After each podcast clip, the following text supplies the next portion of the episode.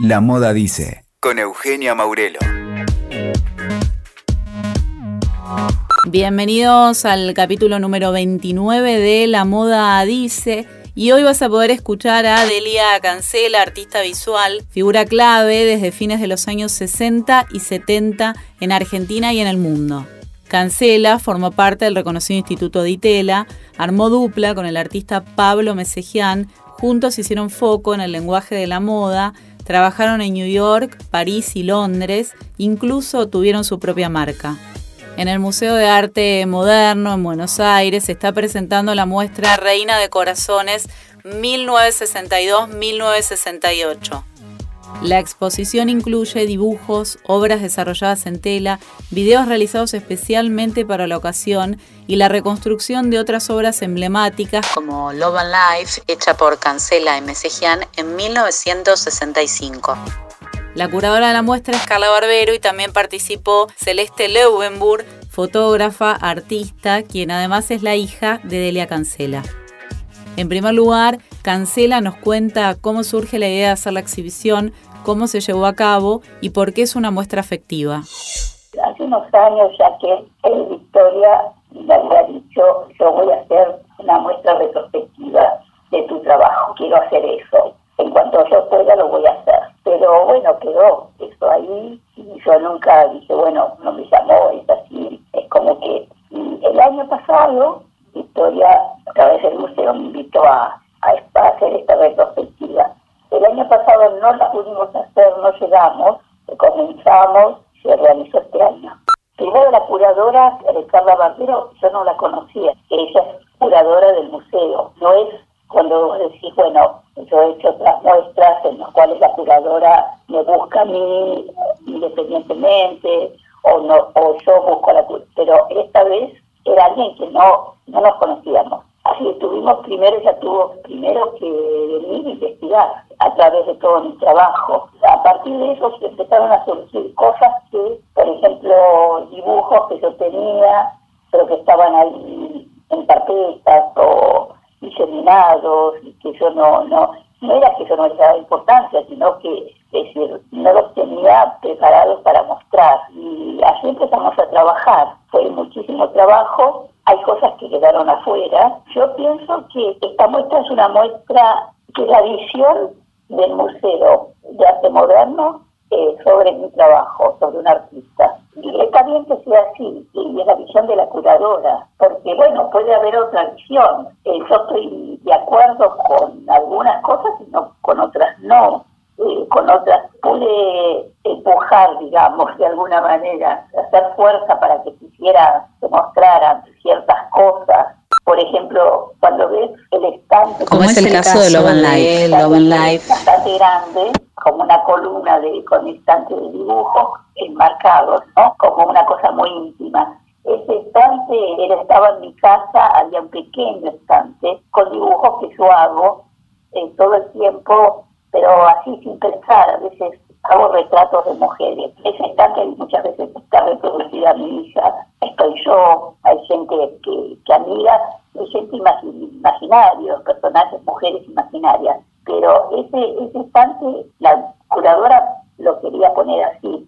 Yo insistí y empezamos a buscar todos otros dibujos y se convirtió en el estante más grande. Para mí eso podría haber sido una pared gigante eh, también pero bueno, eh, llena de estantes. Pero bueno, por eso te digo, la mirada, la elección, la mirada de, la curadora y del museo es importante. Tengo unos textos hermosos en el libro, porque no hay que olvidarse el libro es también muy importante, porque es, mi primer libro. Si vos pensás, a mí nunca me hicieron un libro. Es mi primer libro y pues yo estoy muy contenta también de que se haya podido, lo mismo digo, es la mirada de la editora, de Gaby Conte, del diseñador gráfico, de Victoria Norton, de Carla Barbero, son ellos también que lo hicieron, lo en realidad es, mi trabajo está adentro, pero es importante, ¿viste? porque, por ejemplo, los textos, que son los textos de Leticia Rey, Javier Arrochuelo, Fernando García y Carla Barbero, que son los cuatro que escribieron, son hermosos los textos, realmente hermosos, dos Leticia Rey comienza el texto justamente habla de eso. Si, hay algo que lo puede definir, es soy desesperadamente optimista y se debe mientras tomamos el té. Y exactamente, yo hablo de, esa tristeza, de, esa, de ese dolor que me acompaña, que, que tengo yo, y practico el optimismo, pero con desesperación, me aferro a ese optimismo. A mí me parece que eso es importante. Por eso también en la muestra y con el libro luché mucho. La tapa del libro a mí me parece hermosa, con ese retrato mío, pero había otras propuestas y yo luché para que fuera esa, porque esa tapa del libro es la que realmente me, me define, para yo ahí tapándome los ojos. Te puedo decir, eh, es eso, yo no soy una persona feliz, optimista, que soy desesperadamente optimista. Es algo que también puede ser algo que nos define a muchos argentinos, ¿no? Delia Cancela nos cuenta específicamente sobre algunas de las piezas expuestas, como es el caso de Love and Life. Habla además de sus obras más recientes, hechas a partir de esculturas blandas en tela. Bueno, esa es otra de, las cosas que tengo que agradecer que se haya hecho al museo. Agustina, que fue la productora que me acompañó, que yo decía viajamos juntas porque íbamos a Avellaneda, a donde lo estaban haciendo, fuimos a La Plata. Realmente fue un trabajo muy interesante con el equipo que lo hizo y en un momento yo dije, no, tenemos que ir a La Plata para ir a ver dónde está el original y yo tengo que meter mano y ahí metí mano yo también porque me daba cuenta que faltaba el alma de la cosa, ¿no? Pero fue muy interesante porque trabajamos muy bien. Hay otras cosas que están reproducidas también. Por ejemplo, yo estoy muy feliz de ver la reproducción del Corazón con Moño, que yo pensé, ay, nunca más, y que lo voy a ver había desaparecido y está ahí el corazón con moño hecho es una obra una obra en sí y después también la señalización de los empleados de Litera a través de los uniformes que lo habíamos hecho nosotros que también se hizo ahora donde tres chicas del Museo de Moderno tres empleadas de recepción y, de sala muestran muestran los vestidos y uno eh, tiene que ir a la sala a ver su... En realidad creo que lo que falta acá es que nosotros hemos puesto el lugar donde estaba en el rango. Pero bueno, está todo muy, muy bien reproducido. Siento que no es una cosa, no lo siento como una cosa histórica, creo que es una cosa que podría ser hecha otra vez ahora de nuevo. Eso es, me parece que es importante. Y a mí me parece que eso es interesante, que las cosas continúen de otra manera. Yo no, lo que yo creo y espero poder seguir haciéndolo porque me causa mucha gracia cuando ciertas personas vienen y dicen, ah, qué bien seguís haciendo, wow, y se asombran de que de golpe esté haciendo esas esculturas blandas, ¿cómo estás haciendo esa escultura? Claro, están asombrados. Además yo les digo, ojo, yo ni siquiera las hago. Cuando hay que usar ese, ese vestido, hay que ponerlo, decir, yo no lo puedo hacer. Lo que yo hago es crear ese vestido, ese delantal, delantal de trabajo, hacer todos los dibujos, pero en uno de ellos lo, lo pusimos. Este, este, vestido, este delantal está sido realizado por la, la banda de las agujas. Son todas o, o amigas o asistenta, una asistenta mía, exalumnas, y son todas gente que trabaja en textil, que, que borda. Mi asistenta fue la que, Maggie Anclares, que estuvo ahí todo el tiempo, que fue la que es la que hace, que arma esos delantales, las otras que esos dibujos que yo hago, los cosen a la falda, y eso es muy interesante, ¿no? El que poder seguir haciendo, por supuesto, yo lo, mis dibujitos los sigo haciendo yo, las cosas pequeñas cuando hago dibujos, todo eso lo hago yo. Pero me encanta la idea de, no sé por qué, yo creo que a partir de que empecé a hacer eh, los libros envueltos, me interesé mucho que las cosas estuvieran en el espacio, la idea de trabajar en el espacio, el volumen, y que se vean de todos lados y sigo haciendo dibujitos planos en papel y sigo, sigo haciendo, pero eso para mí es muy importante y yo creo que hay que seguir haciendo mientras se pueda. Escuchamos al artista que recuerda cómo se dio su vínculo con la moda, cómo explora ese lenguaje en sus obras. Habla además de la performance ropa con riesgo hecha en el Ditela y también hace referencia a su experiencia en las capitales de moda del mundo. Yo siempre en realidad trabajé porque justamente en las revistas que llegaban a casa, yo las miraba, las comía. En mi casa había como mi, madre, todos mis madres, mis padres eran muy, digamos, fashionistas.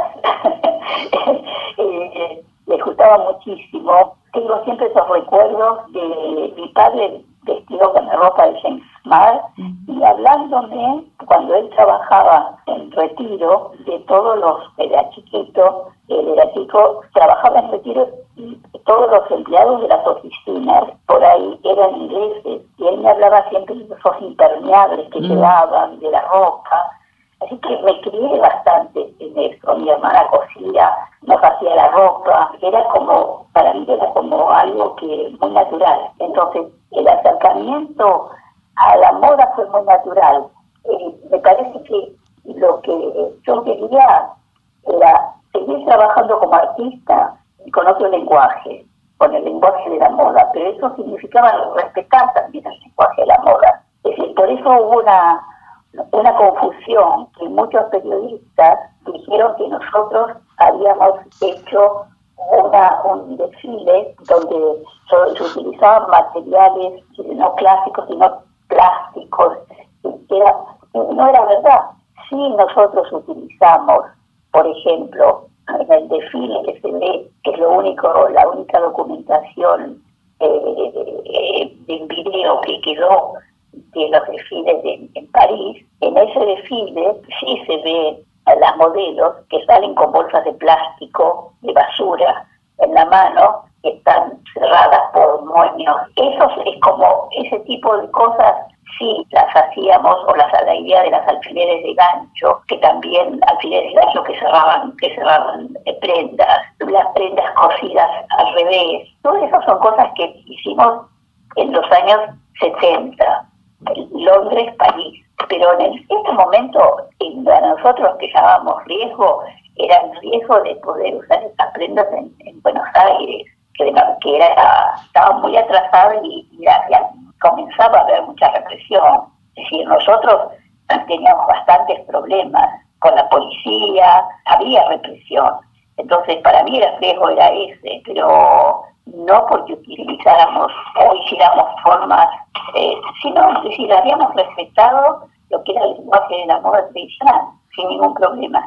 Yo pensé ya en esas épocas que no se lo consideraba así, que un desfile era una performance. Es decir, cuando uno, cuando en el arte se hablaba, se hablaba de performance, le dije, bueno, lo que yo he venido haciendo es una performance. ¿Por qué? Porque no es un desfile, no importa qué desfile, un desfile sin ningún sin ninguna, no sé cómo decirlo, un desfile para presentar una colección. Entonces, por eso hay una obra en, la, muestra que ves el desfile, el desfile está en la pared y a la vuelta está el registro de performance, que es ese registro, eh, son las, los pasajes, la cantidad de pasajes, los 76 pasajes con el nombre de la modelo, es así como, ¿se entiende?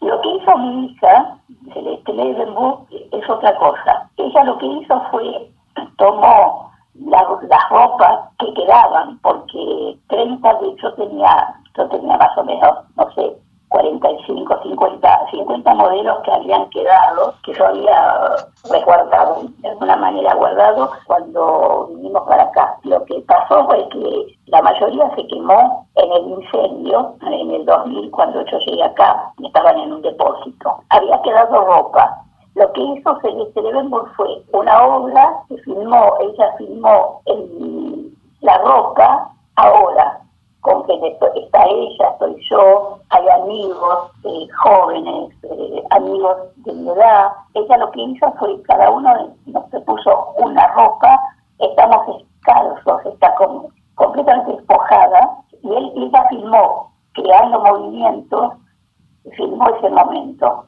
que es hasta el final. Son cuatro paneles donde se escucha una música, hay que ponerse los auriculares y hay diferentes movimientos con la ropa de Pablo y Delia de los años 70. Hay ropa que es de Londres y hay ropa de París, está mezclado. Y ella lo que hizo fue what she told me how I feel, por lo que ella me dijo y cómo lo, cómo lo siento. Ella lo que habló fue de ella que creció escuchando eso, no es que ella no lo vivió, se lo conté yo, se lo contó la gente, ella vivió escuchando esas cosas. Cuando ella nació, yo trabajaba en moda, pero no hacía con mi nombre ya. Así que ella lo que, todo lo que hizo fue escuchar, ver las imágenes, ver desfiles, y ella se creció con eso y por lo que yo le transmití, ella quiso hacer un homenaje a Pablo Y nosotros hacíamos, pero sí lo que comenzamos a, ser conscientes eh, fue después, eh, yo comencé a darme cuenta que, por ejemplo, cuando vivíamos en Londres, éramos como eh, muy mirados, porque además, bueno, éramos los queridos, tanto en Londres como en París, los queridos de la prensa. yo qué sé, nos amaban nuestro trabajo. Te digo más, usted que yo siempre cuento que Grace Coddington nos descubrió eh, en, cuando llegamos a Londres, uh nos descubrió, nosotros veníamos de, Y nos mandaron del Vogue americano, nos mandaron al Vogue inglés y en el Vogue inglés nos ofrecieron con nuestro trabajo, que en realidad nuestro trabajo era nada más que dibujos, estaba todo dibujado. Grace fue la que nos llamó, dijo, vengan a mi escritorio porque tengo algo para proponerles. Y nos dijo, bueno, si se quedan, es decir, a partir de dibujos que habíamos hecho, si se quedan eh, en, este viernes hacemos una tapa. Imagínate vos que yo nos quedamos, sí, por supuesto, y un viaje que pensábamos que iba a ser de un mes, fueron, fue, se quedamos por años. Hace un tiempo, cuando hizo el libro, ese libro que salió de, sobre ella, me escribió, me envió, me envió el libro y me escribió una dedicatoria nosotros estamos en el libro, eh, diciéndome que yo había sido, Pablo y yo, habíamos sido una inspiración para ella. Y era mutuo, porque después, con el tiempo, nos damos cuenta también que era mucha inspiración, porque era, eran épocas, trabajábamos mucho, pero además la exigencia era muy alta, no era algo, por eso a mí me, parecía fantástico, porque el problema fue, el problema o la cosa que hizo que nosotros trabajáramos tanto en moda, no sé si es un problema, en la vida, es que gustó tanto lo que hacíamos, que llegó un momento en que empezamos a, crecer como diseñadores, en que y nosotros en realidad éramos artistas. Craig Collington había entendido eso éramos artistas que estábamos trabajando en la moda. Y eso también es interesante porque hay artistas en la moda. Yo pienso que Valenciaga era un artista en la moda, hay otros que son artistas en la moda y hay diseñadores. Nuestro camino fue ese. Escuchaste La Moda Dice con Eugenia Maurelo. WeToker. Sumamos las partes.